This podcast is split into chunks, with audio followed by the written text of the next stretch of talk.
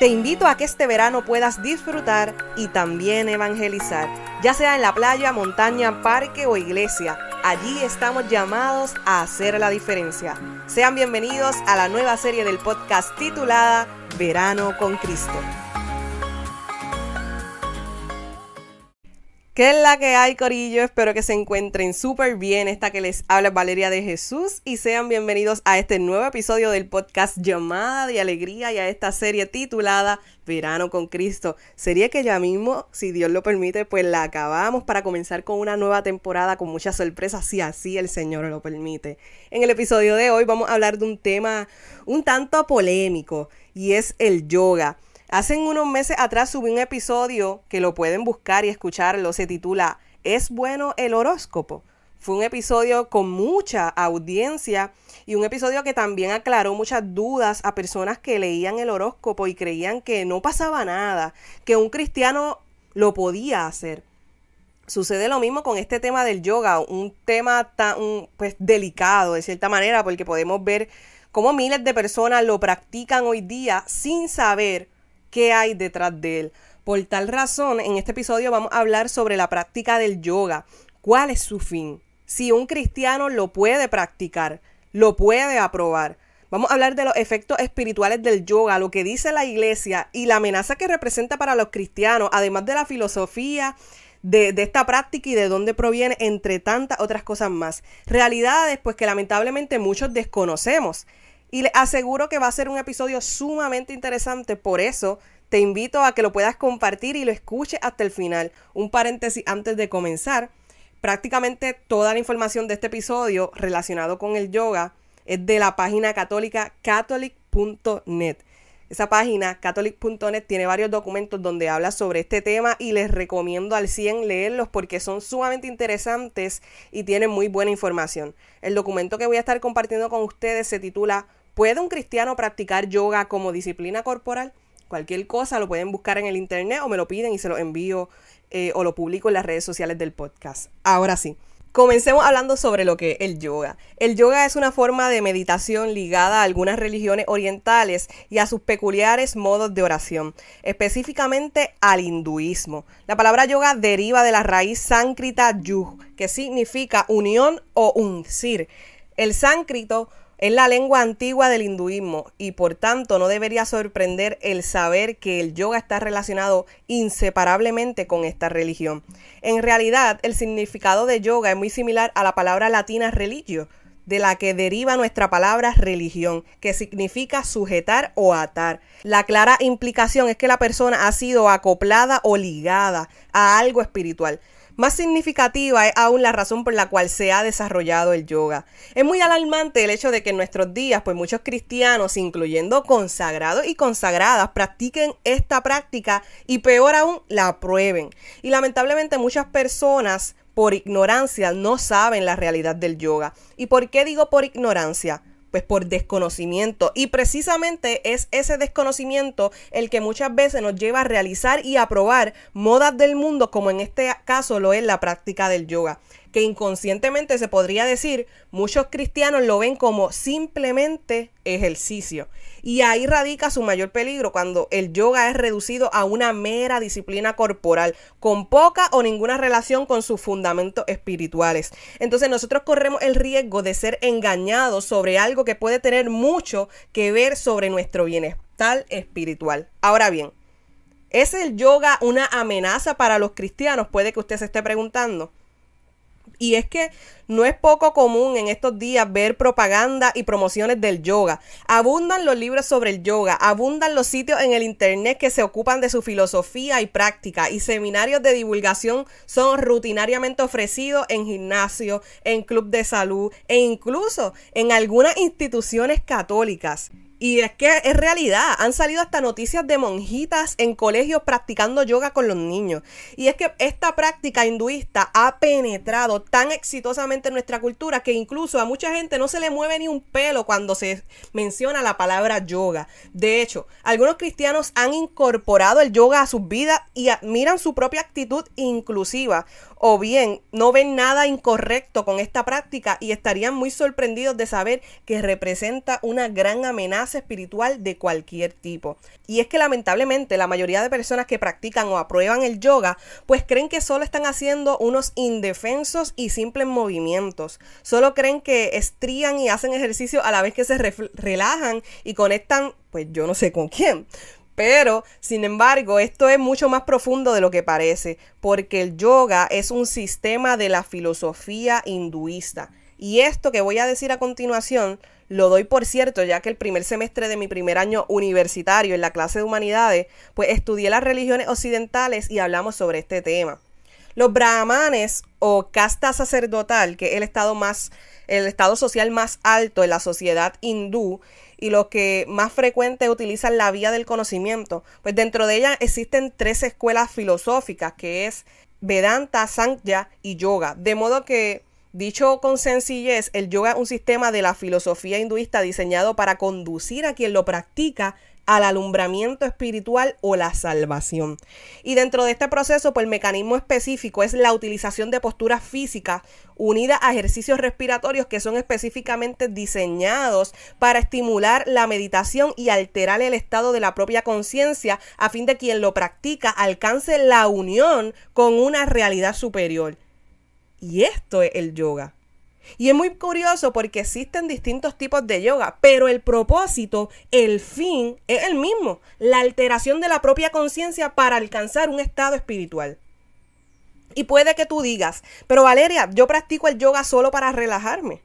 Yo lo hago para sentirme bien, para encontrarme conmigo misma, para, para romper la rutina y hacer algo diferente, no sé. La verdad yo no creo que esto pueda tener un efecto en mi espiritualidad. Yo solo busco los beneficios del cuerpo, pero no los del espíritu. Si yo practico el yoga con esta mentalidad, no me afecta para nada el espíritu. Mire mi hermano, eso es mentira. Mentira. El asunto aquí va en lo siguiente. Lo corporal y lo espiritual van unidos.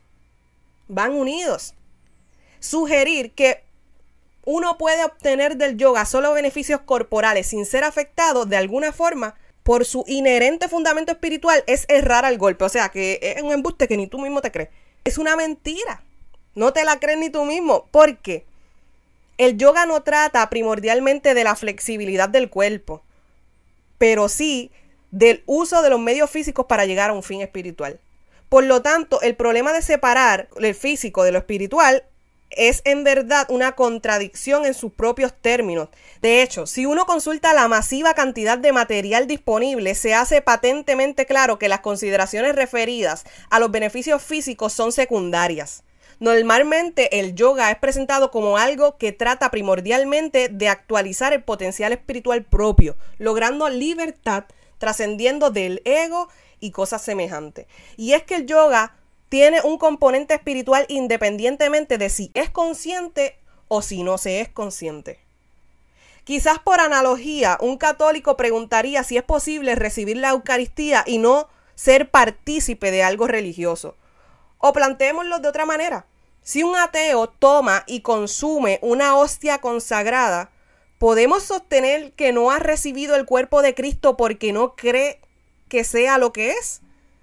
Podríamos afirmar que simplemente ha experimentado los mecanismos físicos de recibirlo, pero no se ha involucrado en una actividad espiritual. Técnicamente hablando, la Eucaristía tiene una realidad espiritual independientemente de las creencias de quien la recibe. Así como la presencia real de Cristo está contenida dentro de la hostia consagrada, independientemente de si quien la recibe cree o no, así también el yoga tiene un componente espiritual que es real, independientemente del propósito específico de quien lo practica. Y puede que tú me digas, pero Valeria, es que el yoga ha tenido un impacto fuerte en mi vida. Es más, he tenido efectos físicos positivos. He estado practicando yoga desde hace un tiempo y como resultado me he vuelto más pacífico y ha tenido sobre mí un efecto positivo, o sea, un bienestar físico. Y ciertamente no me ha apartado de mi fe católica. A lo que yo te respondería, tienes beneficios físicos, pero efectos espirituales sutiles. Y volvemos a lo mismo. No se puede negar que quizás el yoga produce efectos físicos en la gente, pero los efectos espirituales deben ser más sutiles y por ende más esquivos de identificar, o sea, más difíciles de ver. Entonces el asunto se convierte en una cuestión sobre qué tipo de impacto debe producir el yoga en los cristianos que lo practican y si sus beneficiosos efectos corporales significan o no que el practicante cristiano está espiritualmente bien. Aumentar la elasticidad corporal o intensificar la paz mental no revelan realmente nada sobre el estado objetivo del alma. De modo que el último barómetro sobre cualquier práctica espiritual desde un punto de vista católico es, ¿esta práctica me está conduciendo a una más profunda relación con Cristo? Considerando el propósito expreso del yoga, es extremadamente difícil responder afirmativamente a esta pregunta. Pero, Valeria, ¿tiene la Iglesia Católica algo que decir formalmente sobre el yoga? Y la respuesta es sí. En la carta a los obispos de la Iglesia Católica sobre algunos aspectos de la meditación cristiana del 1989, en una nota al pie de la página, en el número 2, afirma específicamente que con la expresión métodos orientales se entienden métodos inspirados en el hinduismo y el budismo, como el zen, la meditación trascendental o el yoga. De modo que claramente el magisterio tiene en su mente al yoga al afrontar la cuestión de los cristianos que utilizan prácticas espirituales orientales. No obstante que este documento no condena expresamente al yoga. No dice los que practican el yoga se, se van a condenar. Sin embargo, recomienda repetidamente prudencia en el uso de prácticas espirituales. También afirma que los aspectos corporales, como por ejemplo las posturas en el yoga, pues pueden afectar nuestra espiritualidad. Y dice, pues que la experiencia humana demuestra que la posición y la actitud del cuerpo no dejan de tener una influencia sobre el recogimiento y la disposición del espíritu. Y cuando hablamos sobre todo esto, podemos darnos cuenta que hay mucho que se puede abundar sobre este tema, pero lo importante es que se conozca que esta práctica no es del cristianismo. Si tú eres un cristiano católico o no católico que practica el yoga, que lo ve como algo normal, hermano, necesitas despertar. No se trata de prohibir o condenar. Y cuando la iglesia habla sobre estas prácticas, no condena a quien la practica, sino que te lleva a hacerte una pregunta. ¿Esto que hago aumenta mi relación con Dios? ¿Me lleva a nuevos niveles de gloria para conectarme con el Rey de la creación? ¿O me está llevando a creer en mí mismo, en positividad, en relajamiento y a conectarme con el universo, que estas son realidades muy alejadas a lo que nos propone el cristianismo y a lo que nos propone nuestra iglesia. Dicho todo esto, podemos notar que hay mucho que abundar sobre este tema, pero lo importante es que conozcas que esta práctica no es del cristianismo. Por ende, si tú eres un cristiano católico o no católico que practica el yoga, que lo ve como algo normal, hermano, necesitas despertar. No se trata de prohibir o condenar, se trata de que si lo que haces lo aprueba la iglesia y te ayuda a acrecentar tu relación con Dios. Las modas y corrientes del mundo están a gran velocidad y lamentablemente prácticas como esta se han colado en nuestras escuelas, se han colado en nuestros colegios, en iglesias, en grupos de jóvenes, en agencias, en compañías del gobierno, en empresas privadas y esto no es un adelanto, esto es una situación muy triste y lamentable y nosotros ni cuenta nos damos. Desde hace varios años para acá se ha sacado a Dios de nuestras escuelas e instituciones. No se puede orar.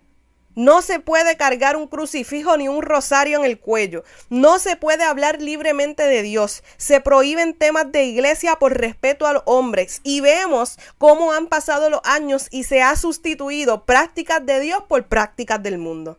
Sustituimos el empezar el día con oración a empezarlo haciendo yoga. Sustituimos hablar palabras de aliento por hablar palabras de motivación. Sustituimos predicar el Evangelio por estar motivando a la gente. Sustituimos a los directores espirituales por coaches de vida. Sustituimos leer la palabra de Dios por leer libros de desarrollo personal. Hemos sustituido tantas cosas celestiales por tantas cosas mundanas y alejadas del cristianismo. Sin querer queriendo, nos hemos adentrado a religiones occidentales que nos alejan de Dios. Por eso, hoy tiene una llamada a despertar. Despierta, hermano. Despierta, joven. No permitas que te roben tu identidad como cristiano. Le pertenece a Cristo. Busca información, no te dejes confundir. Nuestra iglesia es clara en muchos asuntos. Busquemos el reino de Dios, su verdad y su justicia. Procuremos hacer todo correcto para permanecer siempre unidos a Él. Coméntame en las redes sociales del podcast en Instagram y Facebook qué te pareció el episodio de hoy, qué aprendiste y si quieres un episodio con algún tema relacionado. Hay muchos temas que se pueden tocar, temas que quizás sean polémicos, que quizás pierda seguidores, que quizás pierda audiencia, pero que es importante aclarar porque tenemos a los jóvenes confundidos, porque tenemos a la iglesia adormecida. Y es necesario hablar de estos temas porque Dios y nuestra iglesia han sido claros. Tenemos nosotros que ahora hacer nuestro trabajo y ser fieles a su palabra y a sus mandatos. Hasta el próximo miércoles. ¡Ánimo que se puede! Irradia a Cristo donde quiera que vayas y no te olvides que tienes una llamada de alegría.